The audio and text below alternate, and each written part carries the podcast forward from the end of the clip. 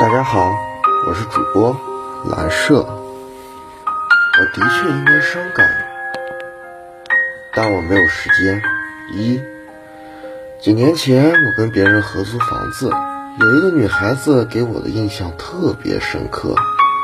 有一天我加班到很晚才回家，可回去以后发现停电了，因为电卡里的钱用完了，只能第二次到超市去充值。屋子里一片漆黑，一进门我就听到嚎啕大哭的声音。刚开始我还有些害怕，可循着哭声一听，原来是我对门的女孩。我敲了好久的门，她才让我进去，然后告诉我她哭泣的缘由。原来她异地恋五年的男友今天打来电话说分手。说完以后，一并把微信、QQ、微博等所有社交软件都对他取消了关注，连密码都改了。做事儿是那么雷厉风行，分手也毫不留活口。他一遍又一遍地哭诉着自己对他的爱，看着他样子已经有些崩溃了。当你长时间的依赖一个人，把生命和生活的重心。都寄托在一个人的身上时，他的离去会像抽丝剥茧。他给你带来的打击，就像你的心脏内部突然炸开了，痛的一声，你的心碎了，你的身体成了一具空壳，血流不止。我不知道怎么安慰他，只是告诉他。想哭的时候就先把妆卸了，但卸完妆就不自觉地做了个面膜，做好面膜又想涂好眼霜。你想想，辛辛苦苦保养好的脸，何苦为了不值得的人而哭花呢？闭上眼，第二天又是新的一天。人的一生总会遇见不告而别的人，我们想流眼泪，想发泄，甚至想破罐破摔。可当你自己忙起来，让自己更优秀时，就没有时间去伤感了。忙就是治疗一切心理疾病最简单、粗暴且有效的办法。我对他说：“晚饭还没吃吧？先起床把晚饭吃了，再好好睡一觉。等明天若有时间再伤感也不迟。”他听了我的劝告，吃完晚饭就入睡了。后来。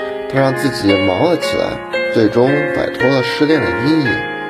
二，一个读者向我诉说她的经历：她和老公足足谈了十年恋爱，但结婚后不到一年，老公就开始故意找茬，各种矛盾堆积。起来以后，终于等到她的情绪山洪爆发，她脱口而出：“散了吧。”结果老公根本没犹豫，第二天就跟她到民政局办了离婚。她当时非常伤心，一周瘦了十斤，前后一年多都是整夜整夜睡不着，每天无论吃什么饭菜都感觉没有味道。还好她没有自残，只是觉得生活一点意思也没有。每天都沉浸在悲伤的情绪中。离婚两年以后，她才发现前夫早在两人结婚时就有了新欢，由此她不再郁郁寡欢，一天天振作了起来，开始了新的生活。她辞掉了原本悠闲的工作，选择了一份销售工作，每天累得半死，累得让自己根本就没心情去想那些事儿。她开始每天坚持晨跑。把一切不开心的事化作汗水，挥洒的一干二净。他开始学着认识更多的新朋友，逐渐有自己的人际圈子。如今的他，风轻云淡，生活和内心都是一片富足，根本没有精力去想前夫曾带给他的伤害。莫泊桑曾说：“人的脆弱和坚强，都超乎自己的想象。”有时我们脆弱的一句话就泪流满面，有时你发现自己已经咬着牙走了很长的路。当你悲伤的时候，你总要相信，一切都会过去。无论你是走着过去，还是跪着过去，悲伤总会有雨过天晴的一天。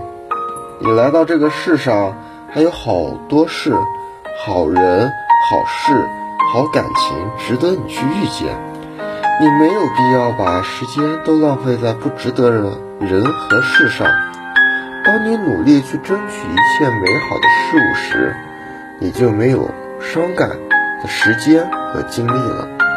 三，前几天有个读者告诉我，他休完产假以后，由于公司里有人使坏，他差点回不了公司上班。不过最终有惊无险。原来这位读者在生小孩之前，曾跟他最好的好朋友，也就是他的同事说过，他生完孩子后，如果能在家附近。找到更好的单位上班，就有可能把这边的工作给辞了。如果没有合适的，他依旧会回来好好上班。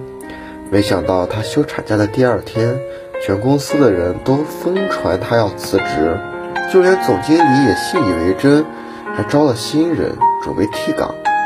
最后幸好有其他同事及时通知了他。让他赶快跟经理做个解释，才把这件事平息下来。直到他休完产假，他的工作岗位还在。他说，如果当时没跟那个同事好心提醒，他现在就失去了工作，而且还要养育一个孩子，经济压力会有多大？